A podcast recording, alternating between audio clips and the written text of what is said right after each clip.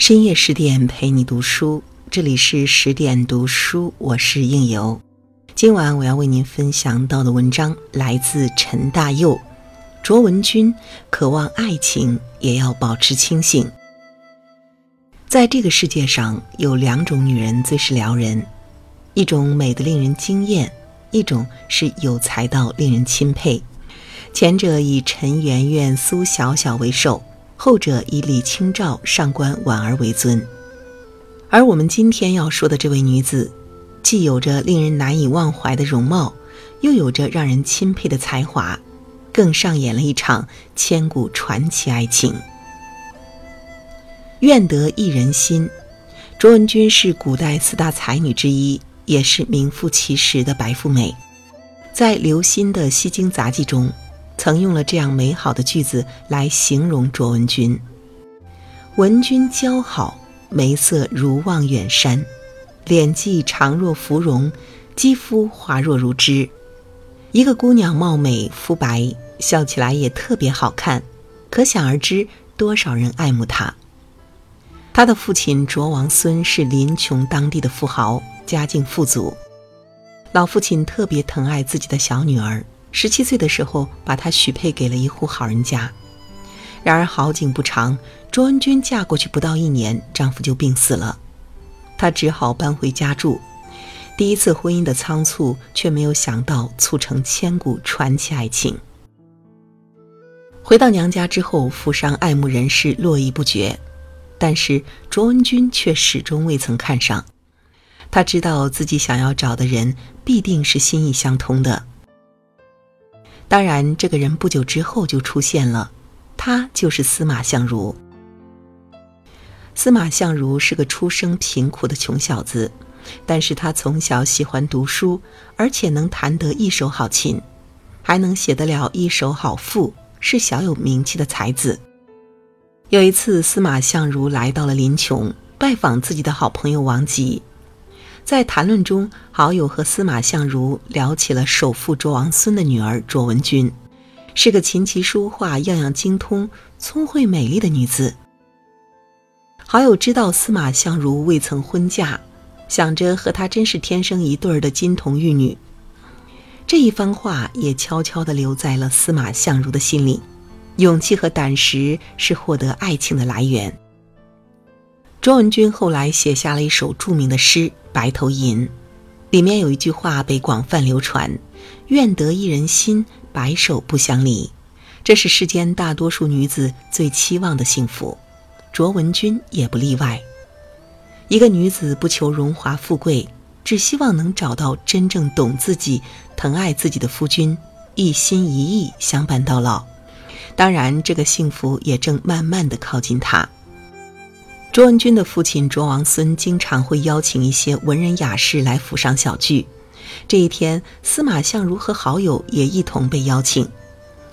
卓文君对于司马相如之名早有耳闻。那天，他悄悄地躲在屏风后面。不一会儿，卓文君就听到有悦耳之声传入。他从小精通音律，知道那是一首《凤求凰》。不知不觉中，他秋波流转，微微一笑。有一种不知的情愫在心底荡漾开来，原来如此，他听出了琴中之意。所谓知音人，自然是听音律而知其意。他被誉为凰，他是凤，他在求他。如此大胆又真挚的爱，撩动着卓文君的心弦。卓文君不知不觉掀开了一角帘幕，爱情难以遮掩，他密藏心头。却容易在眼睛里泄露。他一抬眼就看到了一双清澈如许的目光，明亮又深情。清俊的少年温润如玉，在清幽的琴声中，真是美如画。司马相如，他轻声念道：“他的潇洒，他的才情，他的风度，都比他想象中要更好。这一切都令他心折。”古龙曾说：“友情是积累的，爱情却是突然的。爱情往往在一瞬间发生。卓文君和司马相如的爱就在一瞬间彼此了解，他懂他，他亦知道他对他的情。就在当天晚上，卓文君下了一个决心，一个缔造中国古代爱情传奇的决定——夜奔相如。卓文君对待爱是果敢的，他知道父亲的反对，但是他认定了，不管富贵贫穷、生死患难，他都愿意去追随。史书上这样记载：“闻君夜王奔相如，相如乃与驰归成都。”那一夜于寻常百姓而言是平常之夜，却在千百年后令无数人为这小女子的胆识和勇气而钦佩。有能力时享受，没能力时自立。当地首富之女为了一个男人连夜逃走，第二天消息便传开了。这是在千百年前的封建社会，不仅离经叛道，也是伤风败俗之举。父亲卓王孙大怒。毅然决然地断绝了父女关系。卓王孙是心疼女儿的，一再希望能给女儿找个如意郎君。可是女儿爱上的是个穷小子。卓文君却不惧怕这一切。他虽是个熟读诗书的大家闺秀，却也遗传了父亲的经商头脑。从小便知，一个人有能力时方可享受，没能力时只好自强。于是便有了卓文君当炉卖酒。司马相如虽然怜惜他，却也拗不过他。他能做的是陪伴，穿上粗布衣服，成为他的酒炉跑堂。每每忙得精疲力尽，两人相视而笑，便也是幸福。司马相如经常问卓文君：“你会不会后悔？”卓文君一如当初：“不会。”他不惧怕生活之艰苦。只要所爱之人彼此连心，这一切他都不怕。也许幸福就是如此，别人眼里的幸福不会是你自己的幸福，彼此想起就能满足，才是自己真正的幸福。友情饮水饱，那段时间应该是卓文君和司马相如最幸福的时光，两个人在闲暇之时琴瑟和鸣，对酒当歌，心意相通。虽然卓文君不畏惧辛苦，但是他的父亲却看在眼里，疼在心里，实在不愿再看到女儿受苦，于是上门求和。可怜天下父母心，卓文君看到老父亲登门，也是泣不成声。父亲给了钱，又帮女儿雇来了仆人来伺候他们。卓文君知道，他想要的幸福已经都达成了，但是却不知道，他婚姻的裂痕已经在慢慢生长。他深爱的男人却不再以他为心上人。不乞讨的爱情才是对自己最大的尊重。愿得一人心，白首不相离。这样美的白头吟，其实是诀别。诗中还写道：“闻君有两意，故来相决绝。”多么的从容！既然你如此，那就好聚好散吧。今日斗酒会。明旦沟水头，我们两人就在此别过。卓文君这位奇女子不乞求，不哭不闹，你已变心，那也无需再多言。在说到司马相如变心之前，其实两人的幸福生活马上就要来临了。当时汉武帝继位，无意中读到了司马相如所写的《子虚赋》，其文辞藻华美，气势磅礴，非常喜欢。他当时以为这位作者已经不在，和身边大臣感叹道：“真是个才子啊！可惜没有生在这个时代。”身边有人答道：“作者是司马相如，是我的一个同乡啊。”汉武帝又惊又喜，立马召见司马相如。得到消息的卓文君比司马相如还要高兴，她欣赏丈夫的才华，如今终于等到出头之日。她帮司马相如收拾好行李，挥手目送丈夫。此去一别，卓文君便开始等待丈夫的归期。在等待的日子中，又收到了频频好消息：司马相如为汉武帝做上林赋，令汉武帝龙颜大悦，立即为他赐官。曾经一贫如洗的司马相如，终于凭借才华加官进爵，功成名就。是啊，卓文君是没有看错他夫君的才华，但是却看错了他的为人。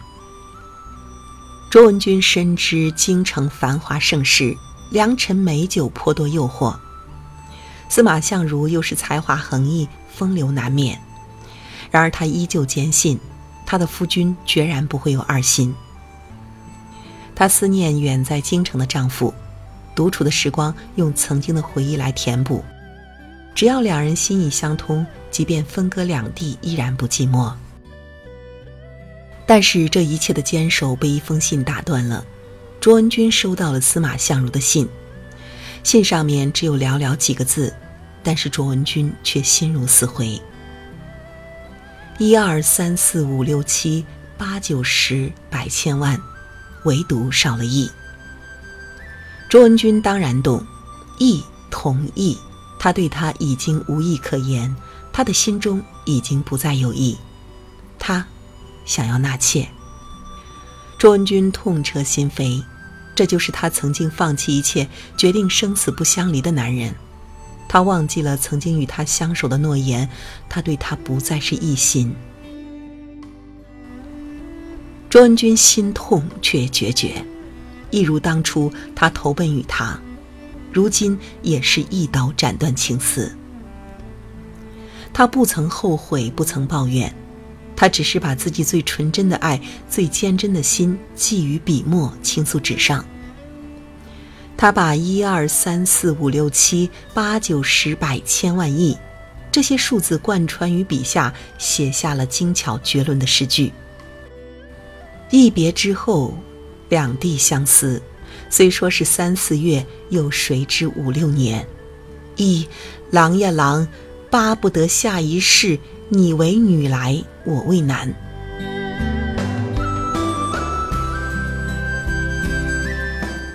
他告诫天下女子：妻妻复妻妻，嫁娶不须啼。他冒天下之大不韪与他私奔，视他为知音、知己、珍重之人。可是如今爱情已远去，既然如此，那他也绝不留恋，只愿潇洒放手。不苟且，不将就，这样的气魄与坦荡，早已超越了世俗男子的胸襟与胆识。此去一别，卓文君便开始等待丈夫归期。在等待的日子中，又收到了频频好消息。所有的一切自有安排。后来读到杜甫的一首诗，名为《琴台》：“茂陵多病后，尚爱卓文君，酒似人间事。”琴台日暮云。琴台就是卓文君和司马相如传奇故事发生的地方。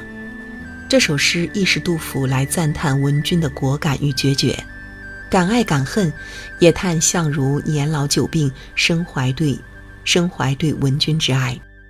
当然，才情如司马相如，又怎会不知妻子的胆识呢？卓文君的信一寄到京城，司马相如便自愧不已，立即快马加鞭回到了家中，祈求妻子原谅。文君知晓丈夫的回心转意，便也谅解了他。自此之后，晃晃岁月，两人始终如一，相伴到老，至死。这也应了那句“愿得一人心，白首不相离”。人生若只如初见，再回首，那笑颜盈盈女子，也奔清俊少年。千百年后，已成为一段爱情传奇。在这样的传奇故事中，我钦佩卓文君的胆识与聪慧，纯真明媚，永远相信真爱无价，为爱而生却不乞怜爱情，生而富贵却不献媚生活，堪称一代奇女子。愿天下每一位多情的女子都能获得一人心，白首不相离。渴望爱情也不依附爱情，在充盈的爱情中清醒、自知而独立。那今晚的文章分享就是这样了。在文章的结尾呢，想要告诉大家一个好消息。十点读书开放了一座免费开放的成长图书馆，十天陪你听本书，想和你一起在阅读中遇见更好的自己。在这里呢，既有解忧杂货店、肖申克的救赎、简爱这样影响全世界的经典名作，也有自控力、非暴力沟通这样的职场实用宝典，免费开放十天陪你听本书。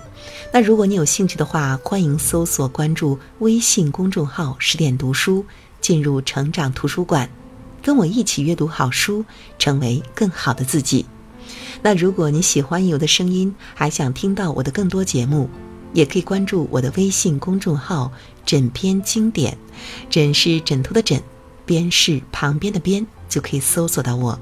那今晚就是这样了。应由依然在美丽的中原城市郑州，祝您好梦，晚安喽。